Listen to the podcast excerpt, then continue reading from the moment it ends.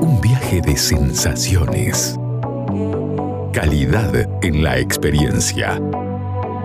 Es momento de sentir el mundo del vino y otros placeres. Esto es Red, red wine. Tope de Gama It's up to con la sommelier Carolina Pavicevich y el licenciado Alejandro Abram. De Gama por Aries.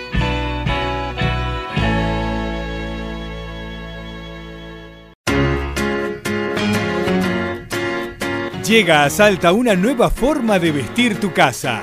The Linen Factory. La mayor calidad y fibras naturales en fundas de edredón, cubre somier, todo tipo de cortinas, manteles y más.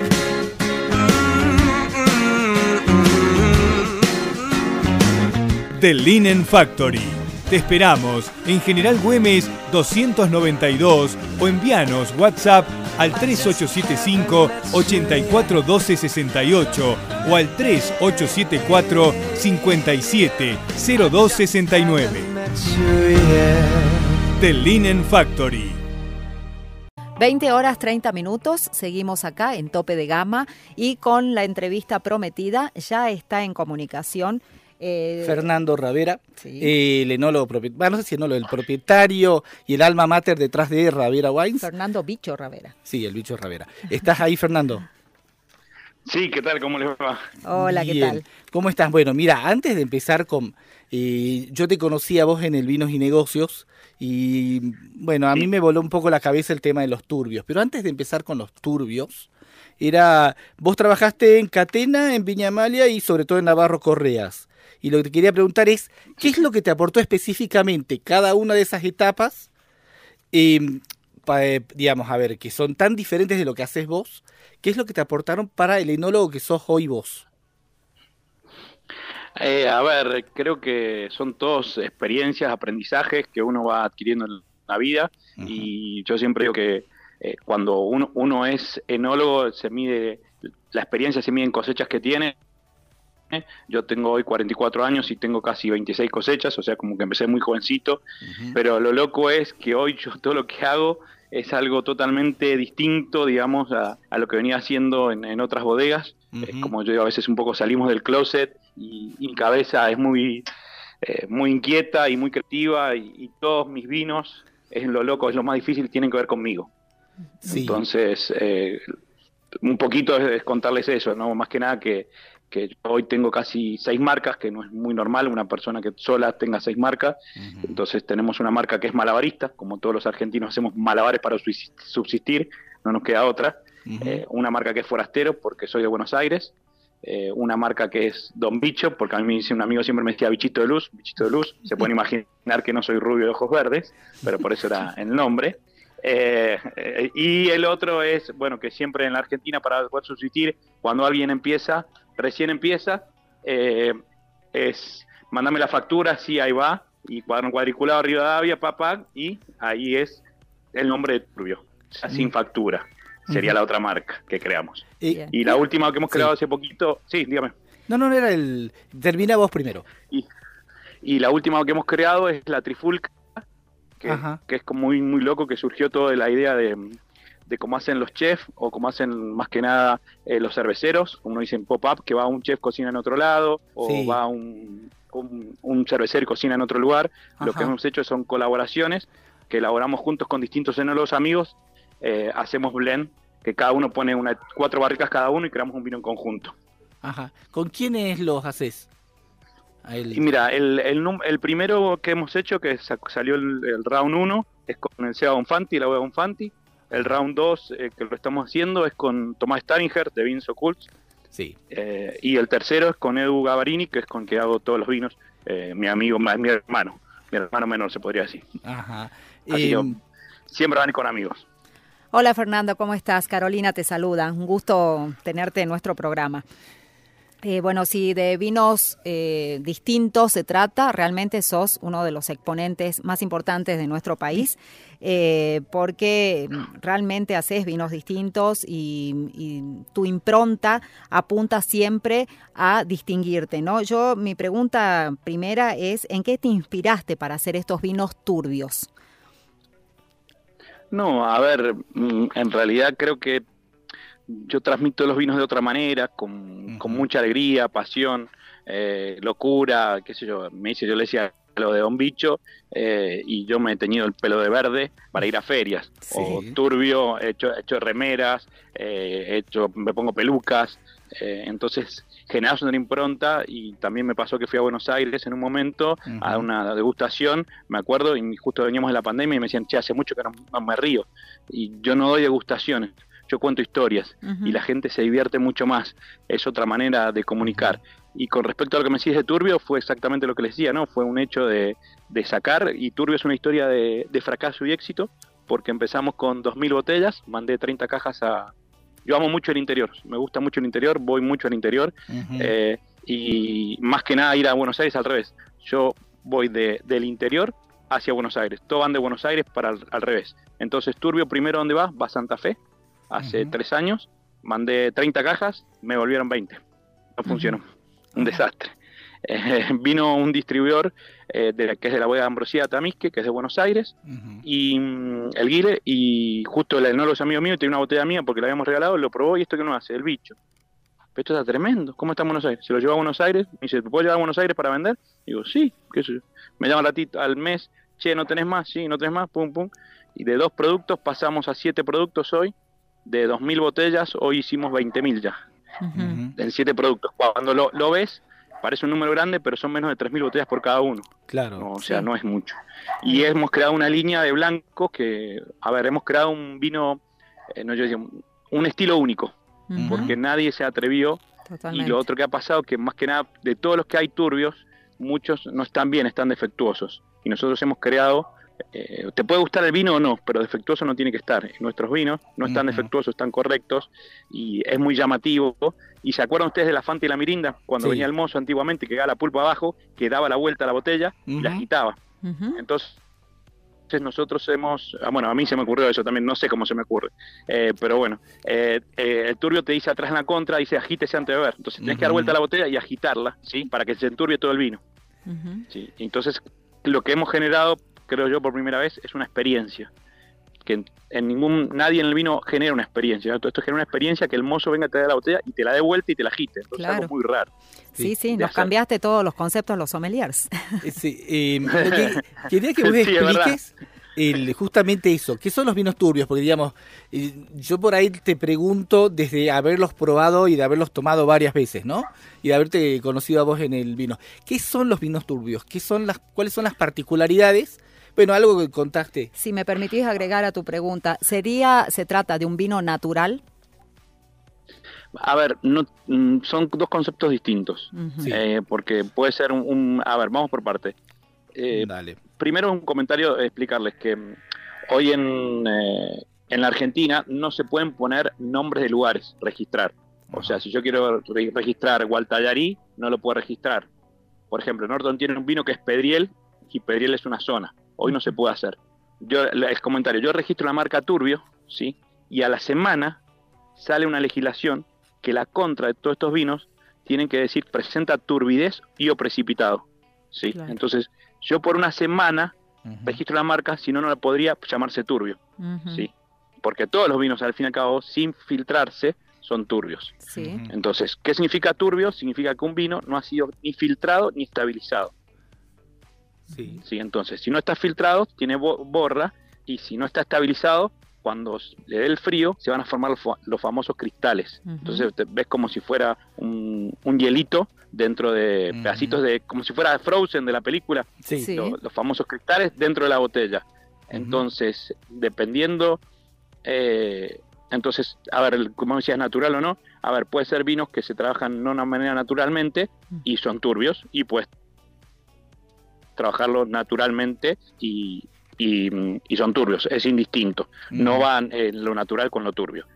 Sí. Eh, Bien. una cosa que estaba viendo en la página ¿no? de Ravera, y bueno, vos hablabas dos cosas que me llamaron mucho la atención, que era uno que es un poco transmitir la sensación de vino de tanque, ¿no?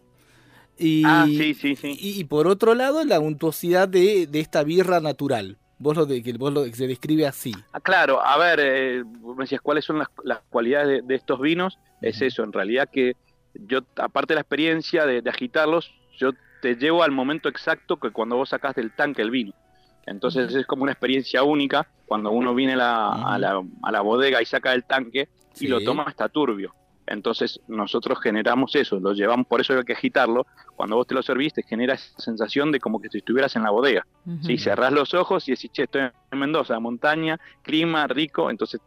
Y el turbio es un vino que hay que tomarlo en tres etapas. La primera etapa, porque son vinos con muy bajo alcohol, por debajo 11 de 12, 11, 8, 11, 5, Ujú, eh, entonces tienen mucha acidez. Al tener pH, alcoholes bajos, tienen mucha acidez y pH bajos, entonces eh, la primera sensación va a ser acidez. Entonces, comes algo, lo volvés a probar y tus papilas totalmente cambiaron.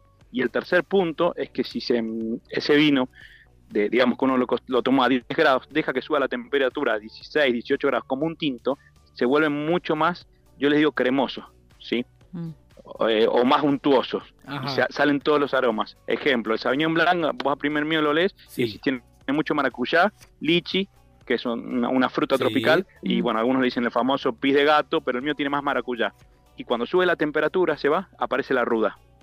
Ajá. Entonces son vinos que cambian permanentemente con la temperatura. Bien. Eh, una pregunta que se me ocurre, eh, justamente Sí. te, iba, te iba a preguntar esto, ¿no? Lo- Los, blancos, ¿a qué saben exactamente? Pero lo acabas de describir.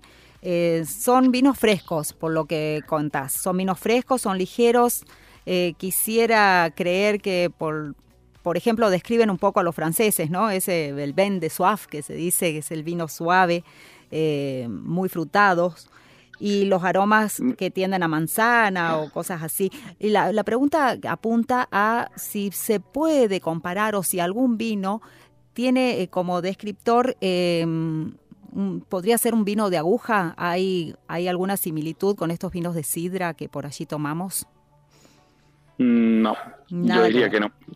No, no, no. A ver, es un estilo que se, que hemos hecho. eh, hoy son, en realidad hay nueve, pero en realidad van a quedar siete, siete productos. eh, con 11, 7 de alcohol, muy bajo alcohol. eh, por lo general todos estamos hablando de 12 y medio, 13 y medio alcohol, entonces 11, 7 se nota. Eh, y lo que más me llamó la atención, que tomamos en julio, los primeros días de julio, y hace frío en julio Sí. y, y la gente fanática, o sea, me llamó, mucho la atención que tomando blancos, ¿me entendés? Vos decís, che, en invierno tomo tintos. Mira, Bueno, a mí me pasa esas cosas, que yo, yo tengo también, un, soy el único que tiene un espumante de Sangiovese, malabarista, tenemos Ah, un sí, malabarista claro. espumante de Sí. Sangiovese, y yo vendo espumantes eh, todo el año, salvo en, en diciembre y enero. O sea, porque en diciembre, enero todas las bodegas salen con ofertas terribles, ¿sí? Y la gente se vuelca a esas ofertas, pero después el resto del año, cuando quiere tomar un champán y gastarse unos mangos, toma el mío. Sí. Y hemos creado algo, uno de Sangiovese que, que nadie tiene, con un alcohol muy bajo, todos los espumantes Sí. están alrededor de 12 y medio, esto tiene 10 de alcohol, entonces pasa como agüita. ¿Querés encontrar los mejores vinos de Salta a precio de bodega? Cafayate Wines. ¿Querés quesos y fiambres artesanales? Cafayate Wines. ¿Querés hacer envíos a cualquier parte del país? Cafayate Wines. ¿Querés productos regionales gourmet, escabeches y salsas deshidratadas con ingredientes autóctonos? Por supuesto, Cafayate Wines. En Caseros, esquina de Anfunes, frente a la iglesia San Francisco.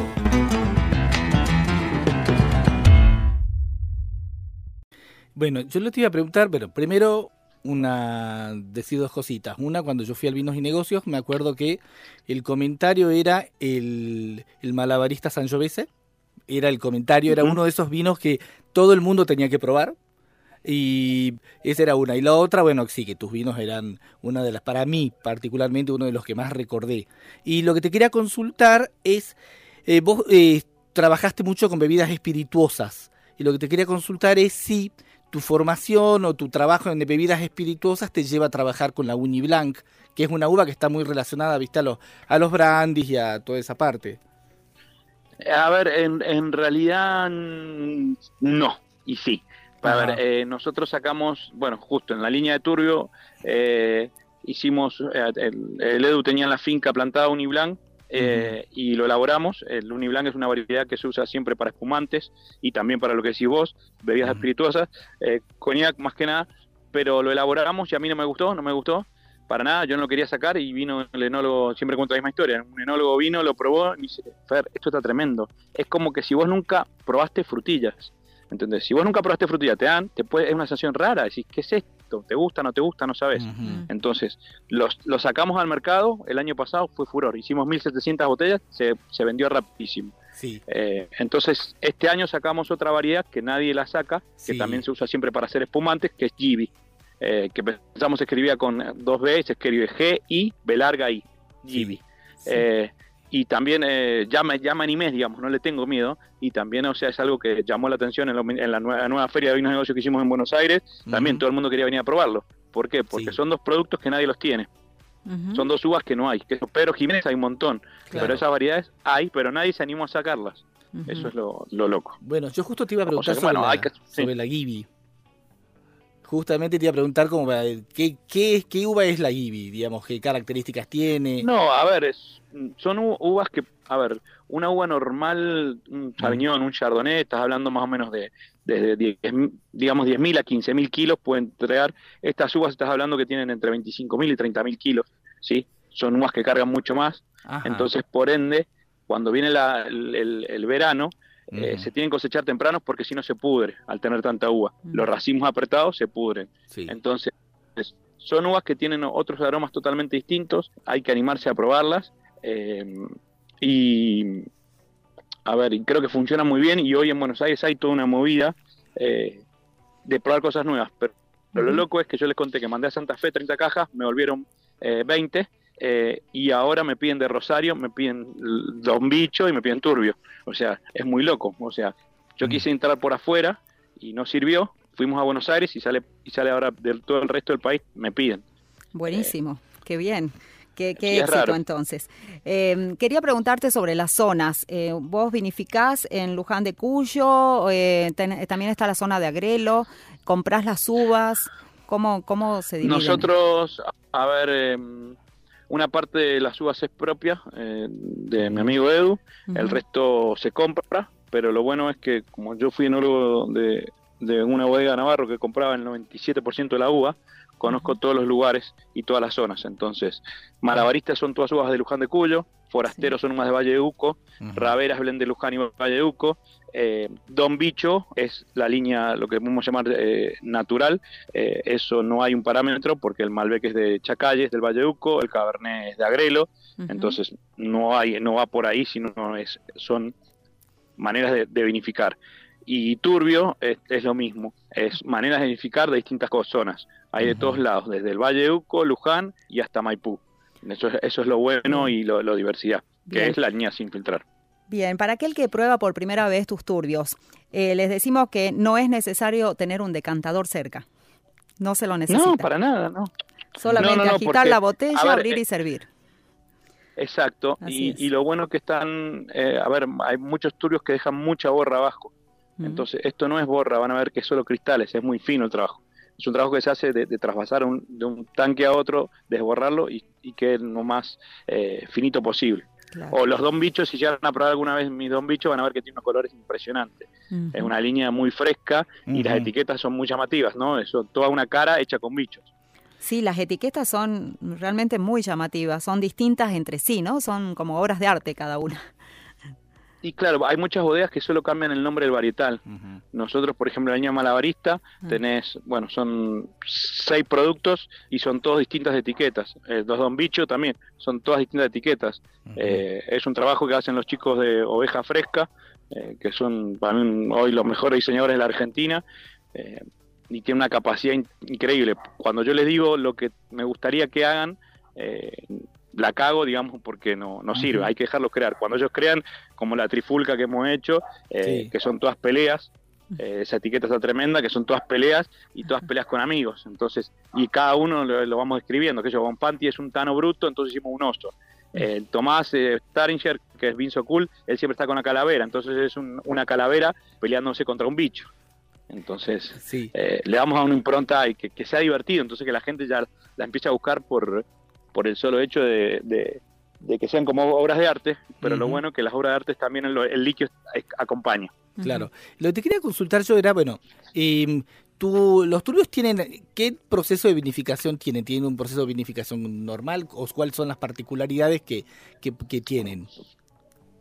No, es, es- exactamente es todo lo mismo que elaborar un blanco, con- nada más que no se filtra ni se estabiliza.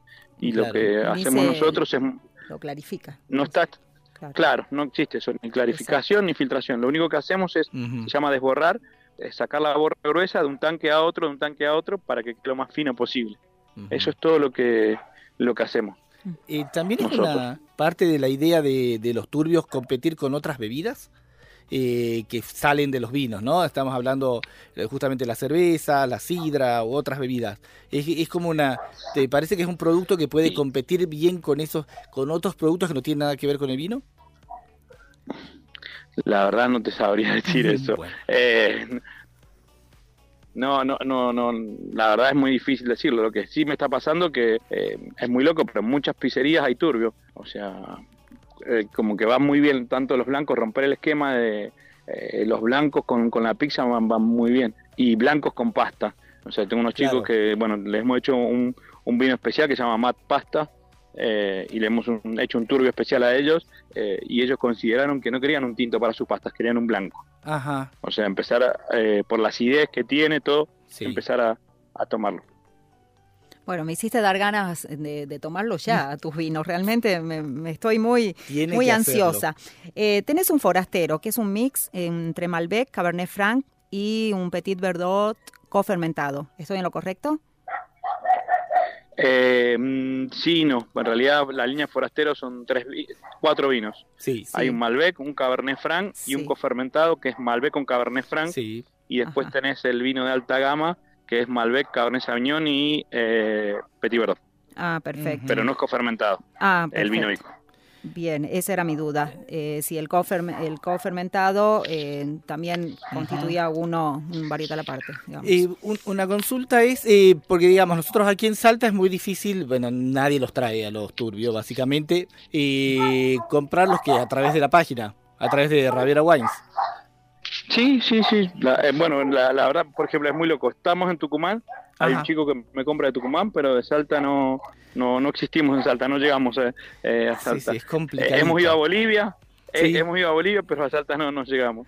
Ah, Eh, Pero sí, a través de la página me, me- me pueden comprar eh, y bueno, eh, hay un descuento y bueno, y se lo mandamos. Eh, eh, una Hay, cosita hay que era- algunos combos. Sí, decime. No, no, no, no, lo que me digas. No, no, lo que, te- lo que yo iba a decir es que, a ver, eh, que una de las cosas que a mí me voló mucho la cabeza de tus vinos era primero los varietales, el Uniblanc, que uno lo tiene con una varietal, un varietal muy ácido y muy difícil de tomar por sí solo, eh, que de pronto te encontrás con un vino que es, yo diría que es bastante, tus vinos son muy fáciles de tomar, además de ser distintos eh, y otras Frescos. características. Entonces, nada, lo que yo digo es un poco que si querés probar algo distinto, eh, que, que es realmente diferente, es ir a la página de Ravera Wines y probar sobre todo esos varietales, el Gibi, el Uniblanc, aunque el Sauvignon Blanc también debo decir que es una cosa espectacular. Dentro de toda esta frescura, ¿hay algún vino que pase por barrica? Dentro de, lo- de los turbios existe uno que es Coupage, eh, que tuvo tres meses en barrica, pero Sí. después toda la línea malabarista tiene 12 meses, la línea forastero tiene 15, eh, los, los de alta gama también tienen 15. O sea, a ver, en, en conclusión, para redondearle, es, uno hace los vinos como es. Sí. Yo siempre uno digo, si vos estás todo el día con camisa, apretadita, corbata, tus vinos van a salir siempre apretados. ¿sí? Si vos estás más relajado, escuchás música, tus vinos se relajan y funcionan. Salís de otra manera. Y bueno, ¿y, ¿y por qué mis vinos son redonditos? Y porque yo soy gordito. Entonces los vinos salen como es uno, redondito, gordito, cariñoso. Y, y, y lo, y lo que siempre digo yo es que no es normal que una persona sola tenga seis marcas, 39 productos. ¿sí? Sí. Eh, imagínate que una bodega puede tener 15 productos, sí, una bodega con Ujú. 15 personas, 20 personas trabajando. Sí. Bueno, acá tenés una sola persona que tiene 6 marcas, 39 productos y bueno, que es un apasionado de, de crear Ajá. nombres, marcas, vinos y cada vino te puedo asegurar que probás todos mis vinos, todos son distintos. Eh, y, y entonces, alguno te va a gustar. Si no te gusta un turbio, Sí. te puede gustar un don bicho. Y si no te gusta un don bicho, te gusta un malabarista. No, pero a mí malabarista es más joven. me gusta- Bueno, entonces te va a gustar un forastero que es mi estilo más viejo. Claro. Entonces, lo que yo digo es que el bicho se te mete en el cuerpo y querés probar todo. Fernando, mi última pregunta, porque dentro de esta Dale. versatilidad de tu personalidad también, vos estás totalmente dedicado ahora a la enología, a tus vinos, porque también sos docente, investigador universitario, fotógrafo, ingeniero en sistemas. Eh, ¿También No, haces las no, otras no, actividades o ya no? No, no, no, no, no, para no. Eso es todo un, un- un chiste, una broma, no. Yo tengo hasta tercer año de ingeniería química en la UBA Ah, eh, y me recibí, me vine, vine de Buenos Aires hace 20 años, me recibí de enólogo acá, pero Sí. yo lo que digo es como soy un malabarista, entonces lo que menos soy soy enólogo. Primero que soy sofletero, jefe Sí. de logística, finanzas, Sí. ¿me entendés? Es la verdad, o sea, cuando vos estás en un proyecto solo sos jefe de logística, finanzas, producción, eh, pie de máquina para las etiquetas, compras, entonces Claro. la- al final de cuentas lo que menos haces es ser enología. Eh. Porque la vida misma, cuando tenés un proyecto chiquito, te lleva a eso, venta. Bueno, entonces viajar para acá, viajar para allá. Bueno, eso El mejor nombre para la etiqueta, entonces, malabarista. Y para terminar nomás era, me decís que tenés 39 etiquetas, ¿y cuál es la producción total? Creo que ya lo dijiste, pero lo mismo. Como para... No, no, eh, en realidad nun- nunca la sé. O sea, Ajá. vos me preguntás, eso también es una- un- algo turbio. ¿Cuántas botellas haces al año? No sé. ¿Cuántas vendes al año? No sé. ¿Cuál es tu stock? No sé. ¿Funciona? Sí. Listo. Si te roba más o menos, que yo no me voy a hacer mala sangre. Yo soy feliz así, disfrutando. Eh, sí te puedo decir que de turbio sé porque justo fraccionamos ahora, pero después me olvido. Hemos Sí. hecho 20.000 botellas entre todos, que es muchísimo para una niña que tiene tres años, lo que ha crecido, y de blancos en la Argentina. Sí, Eh, es, una, es una locura. Eh, pero bueno, Don Bicho hacemos más o menos 12.000 y después no pregunten malabarista porque no tengo ni idea. De forasteros son 2.500 de cada uno. Son muchos productos, pero muchas son partidas muy limitadas. Claro. Bueno, empezás a hacer malabares para que lo 3.000, podamos tener en 4.000 por Salta. Fernando, digo que empieces Bueno, a hacer malabares. biblioteca y estaremos por ahí. Sí, Bueno. sería, sería Muchas un gracias. golazo. Gracias a vos. Gracias, Fernando. Muy amable. siempre. Chau, chau. Chau, Chao, chau.